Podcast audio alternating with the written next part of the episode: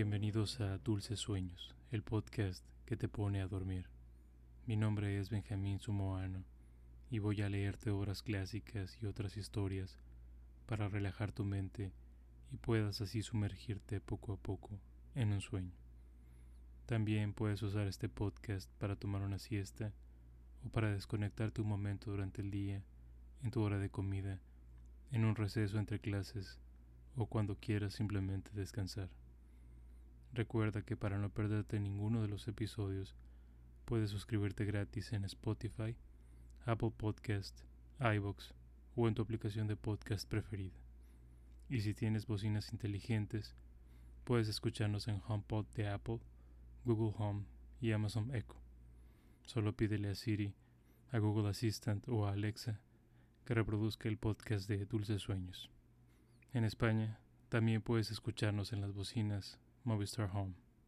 Esta noche te voy a leer un cuento corto. Se trata de El Príncipe Feliz de Oscar Wilde.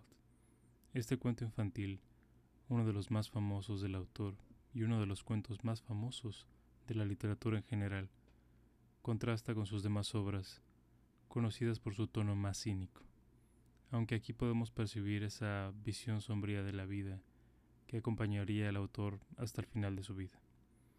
Es un relato muy bello y bastante sentimental, de esos que te llegan al corazón. Y ahora, acomoda tu almohada.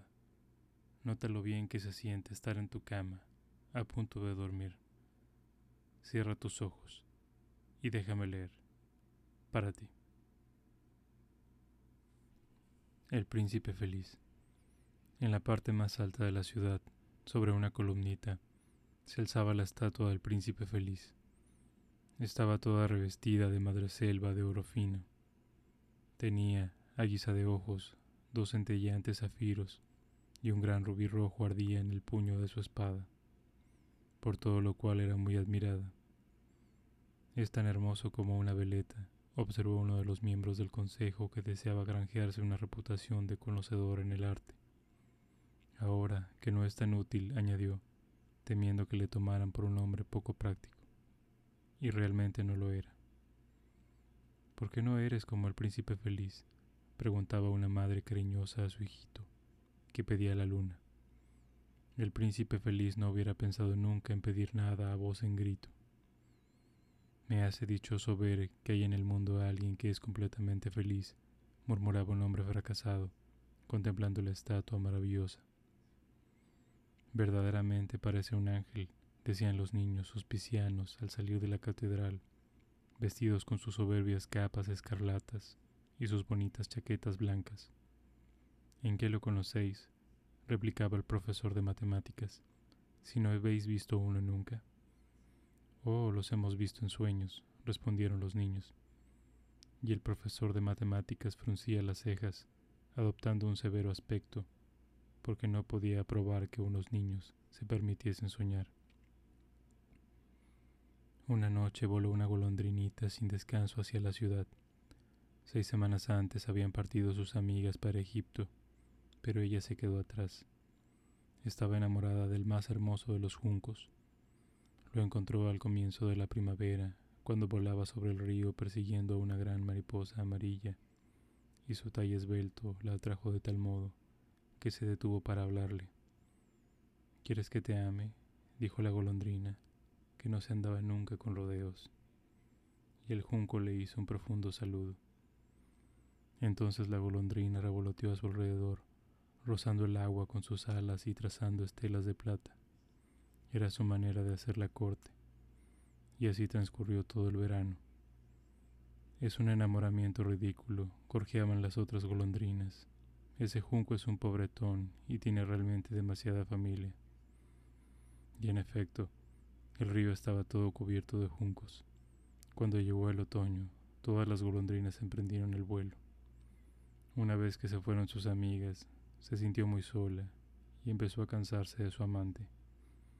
No sabe hablar, decía ella, y además temo que sea inconstante porque coquetea sin cesar con la brisa.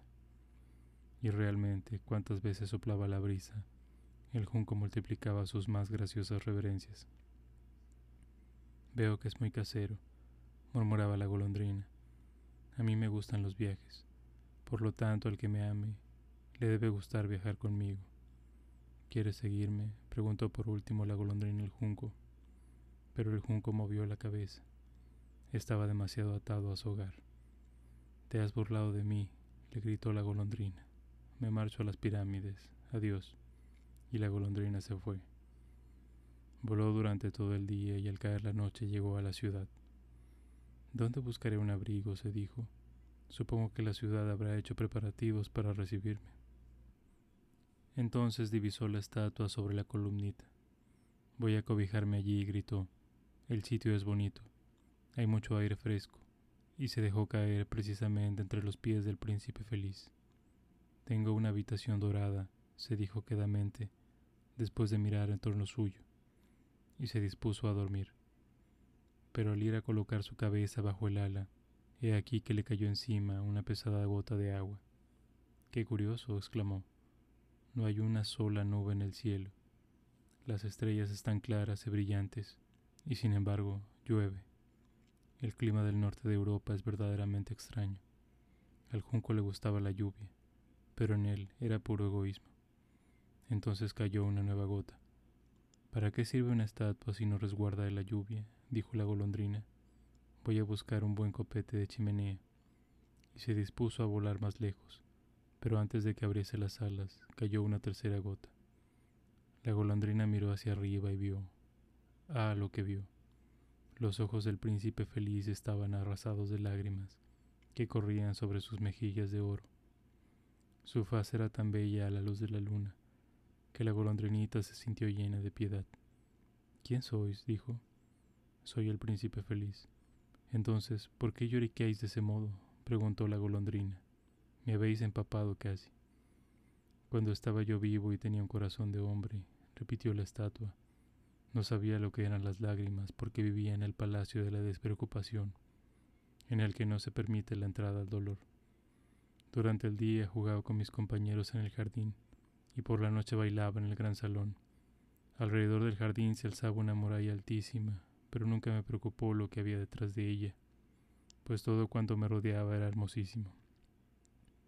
Mis cortesanos me llamaban el príncipe feliz, y realmente era yo feliz, si es que el placer es la felicidad. Así viví y así morí, y ahora que estoy muerto, me han elevado tanto que puedo ver todas las fealdades y todas las miserias de mi ciudad, y aunque mi corazón sea de plomo, no me queda más recurso que llorar. ¿Cómo? ¿No es de oro de buena ley? pensó la golondrina para sus adentros pues estaba demasiado bien educada para hacer ninguna observación en voz alta sobre las personas. Allí abajo, continuó la estatua, con su voz baja y musical, allí abajo, en una callejuela, hay una pobre vivienda. Una de sus ventanas está abierta y por ella puedo ver una mujer sentada ante una mesa. Su rostro está enflaquecido y ajado.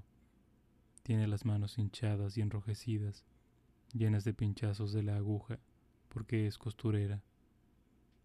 Borda pasionaria sobre un vestido de raso que debe lucir en el próximo baile de corte, la más bella de las damas, de honor de la reina, sobre un lecho, en el rincón del cuarto, yace su hijito enfermo. Tiene fiebre y pide naranjas. Su madre no puede darle más que agua del río, por eso llora. Golondrina, golondrinita. No quieres llevarle al rubí del puño de mi espada. Mis pies están sujetos al pedestal y no me puedo mover. Me esperan en Egipto, respondió la golondrina. Mis amigas revolotean de aquí para allá sobre el Nilo y charlan con los grandes lotos. Pronto irán a dormir al sepulcro del gran rey.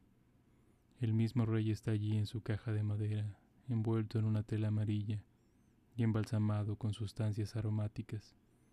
Tiene una cadena de jade verde pálido alrededor del cuello y sus manos son como unas hojas secas. Golondrina, golondrina, golondrinita, dijo el príncipe, no te quedarás conmigo una noche y serás mi mensajera. Tiene tanta sed el niño y tanta tristeza la madre. No creo que me agraden los niños, contestó la golondrina. El invierno último, cuando vivía yo a orillas del río, dos muchachos mal educados los hijos del molinero, no paraban un momento en tirarme piedras. Claro es que no me alcanzaban. Nosotras, las golondrinas, volamos demasiado bien para eso, y además yo pertenezco a una familia célebre por su agilidad. Mas, a pesar de todo, era una falta de respeto. Pero la mirada del príncipe feliz era tan triste que la golondrina se quedó apenada. Mucho frío hace aquí, le dijo, pero me quedaré una noche con vos y seré vuestra mensajera. Gracias, golondrinita, respondió el príncipe. Entonces la golondrinita arrancó el gran rubí de la espada del príncipe y llevándolo en el pico, voló sobre los tejados de la ciudad. Pasó sobre la torre de la catedral, donde había unos ángeles esculpidos en mármol blanco. Pasó sobre el palacio real y oyó la música de baile. Una bella muchacha apareció en el balcón con su novio. Qué hermosas son las estrellas, le dijo, y qué poderosa es la fuerza del amor. Quería que mi vestido estuviese acabado para el baile oficial, respondió ella. He mandado a en él unas pasionarias, pero son tan perezosas las costureras. Pasó sobre el río y vio los fanales colgados en los mastiles de los barcos. Pasó sobre el gueto y vio los judíos viejos negociando entre ellos y pesando monedas en balanzas de cobre. Al fin llegó a la pobre vivienda y echó un vistazo adentro. El niño se agitaba febrilmente en su camita y su madre habíase quedado dormida de cansancio. La golondrina saltó a la habitación y puso el gran rubí en la mesa, sobre el dedal de la costurera. Luego revoloteó suavemente alrededor del lecho, abanicando con sus alas la cara del niño.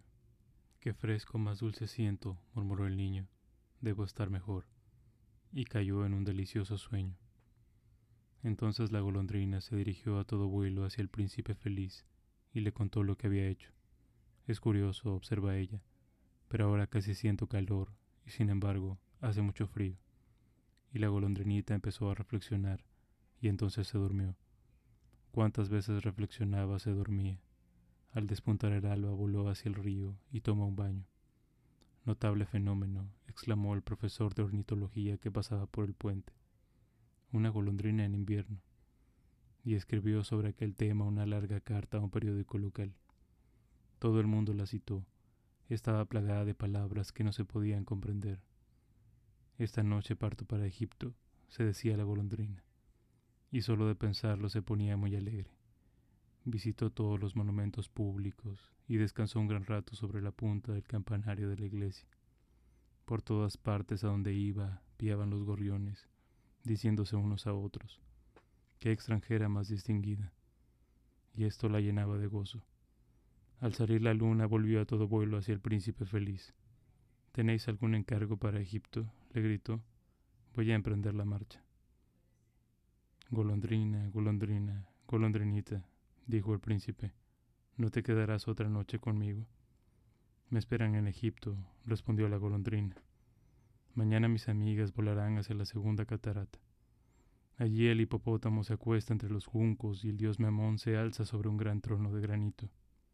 Acecha a las estrellas durante la noche, y cuando brilla Venus, lanza un grito de alegría y luego calla. A mediodía, dos rojizos leones bajan a beber a la orilla del río. Sus ojos son verdes, aguamarinas, y sus rugidos más atronadores que los rugidos de la catarata.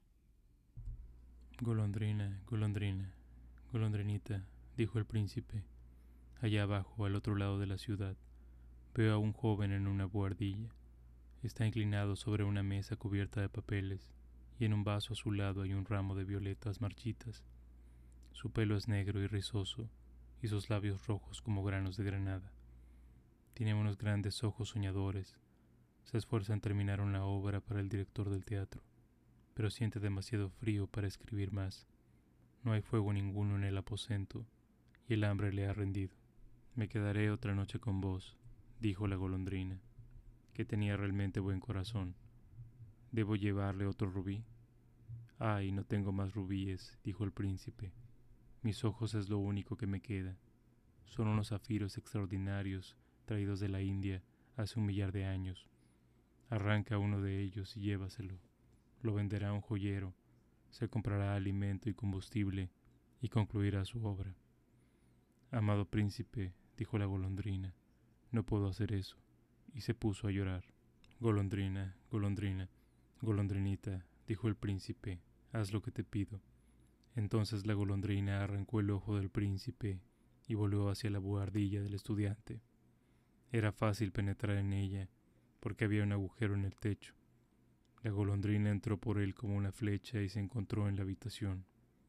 El joven tenía la cabeza hundida en sus manos. No oyó el aleteo del pájaro cuando levantó la cabeza, vio el hermoso zafiro colocado sobre las violetas marchitas. Empiezo a ser estimado, exclamó. Esto proviene de algún rico admirador. Ahora ya puedo terminar la obra. Y parecía completamente feliz. Al día siguiente la golondrina voló hacia el puerto, descansó sobre el mastil de un gran navío y contempló a los marineros que sacaban enormes cajas de la cala tirando de unos cabos. Ah, Isa, gritaban a cada caja que llegaba al puente. Me voy a Egipto, les gritó la golondrina. Pero nadie le hizo caso, y al salir la luna, volvió hacia el príncipe feliz. He venido para deciros adiós, le dijo. Golondrina, golondrina, golondrinita, exclamó el príncipe. No te quedarás conmigo una noche más. Es invierno, replicó la golondrina, y pronto estará aquí la nieve glacial.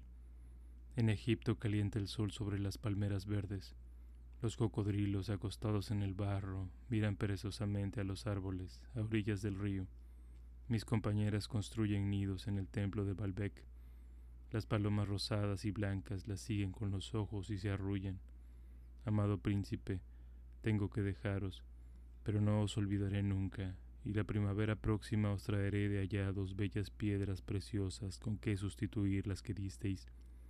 El rubí será más rojo que una rosa roja, y el zafiro será tan azul como el océano. Allá abajo, en la plazoleta, contestó el príncipe feliz, tiene su puesto una niña vendedora de cerillas. Se le han caído las cerillas al arroyo, estropeándose todas. Su padre le pegará si no lleva algún dinero a casa, y está llorando. No tiene ni medias ni zapatos y lleva la cabecita al descubierto. Arráncame el otro ojo, dáselo y su padre no le pegará. Pasaré otra noche con vos, dijo la golondrina, pero no puedo arrancaros el ojo porque entonces os quedaréis ciego del todo. Golondrina, golondrina, golondrinita, dijo el príncipe, haz lo que te mando. Entonces la golondrina volvió de nuevo hacia el príncipe y emprendió el vuelo llevándoselo. Se posó sobre el hombro de la vendedorcita de cerillas y deslizó la joya en la palma de su mano. Qué bonito pedazo de cristal, exclamó la niña, y corrió a su casa muy alegre. Entonces la golondrina volvió de nuevo hacia el príncipe. Ahora estáis ciego, por eso me quedaré con vos para siempre. No, golondrinita, dijo el pobre príncipe, tienes que ir a Egipto. Me quedaré con vos para siempre, dijo la golondrina y se durmió entre los pies del príncipe. Al día siguiente se colocó sobre el hombro del príncipe y le refirió lo que había visto en países extraños. Le habló de los ibis rojos que se sitúan en largas filas a orillas del Nilo y pescan a picotazos peces de oro, de la esfinge que es tan vieja como el mundo, vive en el desierto y lo sabe todo, de los mercaderes que caminan lentamente junto a sus camellos pasando las cuentas de unos rosarios ámbar en sus manos, del rey de las montañas de la luna, que es negro como el ébano y que adora un gran bloque de cristal, de la gran serpiente verde que duerme en una palmera, y a la cual están encargados de alimentar con pastelitos de miel veinte sacerdotes, y de los pigmeos que navegan por un gran lago sobre anchas hojas aplastadas y están siempre en guerra con las mariposas. Querida golondrinita, dijo el príncipe, me cuentas cosas maravillosas, pero más maravilloso aún es lo que soportan los hombres y las mujeres. No hay misterio más grande que la miseria. Vuela por mi ciudad, golondrinita, y dime lo que veas. Entonces la golondrinita voló por la gran ciudad y vio a los ricos que festejaban en sus magníficos palacios, mientras los mendigos estaban sentados a sus puertas Voló por los barrios sombríos y vio las pálidas caras de los niños que se morían de hambre, mirando con apatía las calles negras. Bajo los arcos de un puente estaban acostados dos niñitos abrazados uno a otro para calentarse. Qué hambre tenemos, decían. No se puede estar tumbado aquí, les gritó un guardia, y se alejaron bajo la lluvia. Entonces la golondrina reanudó su vuelo y fue a contar al príncipe lo que había visto. Estoy cubierto de oro fino, dijo el príncipe. Despréndelo hoja por hoja y dáselo, dáselo a mis pobres. Los hombres creen siempre que el oro puede hacerlos felices. Hoja por hoja arrancó la golondrina el oro fino, hasta que el príncipe feliz se quedó sin brillo ni belleza. Hoja por hoja lo distribuyó entre los pobres, y las caritas de los niños se tornaron nuevamente sonrosadas, y rieron y jugaron por la calle. Ya tenemos pan, gritaban. Entonces llegó la nieve, y después de la nieve el hielo. Las calles parecían empedradas de plata, por lo que brillaban y relucían. Largos carámbanos, semejantes a puñales de cristal, pendían de los tejados de las casas, y los niños llevaban gorritos rojos y patinaban sobre el hielo. La pobre golondrina tenía frío, cada vez más frío, pero no quería abandonar al príncipe, le amaba demasiado para hacerlo. Picoteaba las migas a la puerta del panadero cuando éste no la veía, e intentaba calentarse batiendo las alas pero al fin sintió que iba a morir. No tuvo fuerzas más que para volar una vez más sobre el hombro del príncipe. Adiós, amado príncipe, murmuró. Permitid que os bese la mano. Me da mucha alegría que partas por fin para Egipto, golondrina, dijo el príncipe. Has permanecido aquí demasiado tiempo, pero tienes que besarme los labios, porque te amo. No es a Egipto a donde voy a ir, dijo la golondrina. Voy a ir a la morada de la muerte. La muerte es hermana del sueño, ¿verdad? Y besando al príncipe feliz en los labios, cayó muerta a sus pies. En el mismo instante sonó un extraño crujido en el interior de la estatua, como si se hubiera roto algo. El hecho es que el corazón de plomo se había partido en dos. Realmente hacía un frío terrible. A la mañana siguiente, muy temprano, el alcalde se paseaba por la plazoleta con dos concejales de la ciudad. Al pasar junto al pedestal, levantó sus ojos hacia la estatua. Dios mío, exclamó, qué andrajoso parece el príncipe feliz. Sí, está verdaderamente andrajoso, dijeron los concejales de la ciudad, que eran siempre de la opinión del alcalde, y levantaron ellos mismos la cabeza para mirar la estatua. El rubí de su espada se ha caído y ya no tiene ojos ni es dorado, dijo el alcalde. En resumidas cuentas, que está lo mismo que un pordiosero. Lo mismo que un pordiosero, repitieron a coro los concejales. Y tiene a sus pies un pájaro muerto, prosiguió el alcalde. Realmente habrá que promulgar un bando prohibiendo a los pájaros que mueran aquí. Y el secretario del ayuntamiento tomó nota para aquella idea. Entonces fue derribada la estatua del príncipe feliz. Al no ser ya bello, de nada sirve, dijo el profesor de estética de la universidad. Entonces fundieron la estatua en un horno y el alcalde reunió el consejo en sesión para decidir lo que debía hacerse con el metal. Podríamos, propuso, hacer otra estatua, la mía, por ejemplo, o la mía, dijo cada uno de los concejales, y acabaron disputando. Qué cosa más rara, dijo el oficial primero de la fundición. Este corazón de plomo no quiere fundirse en el horno, habrá que tirarlo como desecho. Los fundidores lo arrojaron al montón de basura en que yacía la golondrina muerta. Tráeme las dos cosas más preciosas de la ciudad, dijo Dios a uno de sus ángeles, y el ángel se llevó el corazón de plomo y el pájaro muerto. Has elegido bien, dijo Dios. En mi jardín del paraíso este pajarillo cantará eternamente, y en mi ciudad de oro el príncipe feliz repetirá mis alabanzas.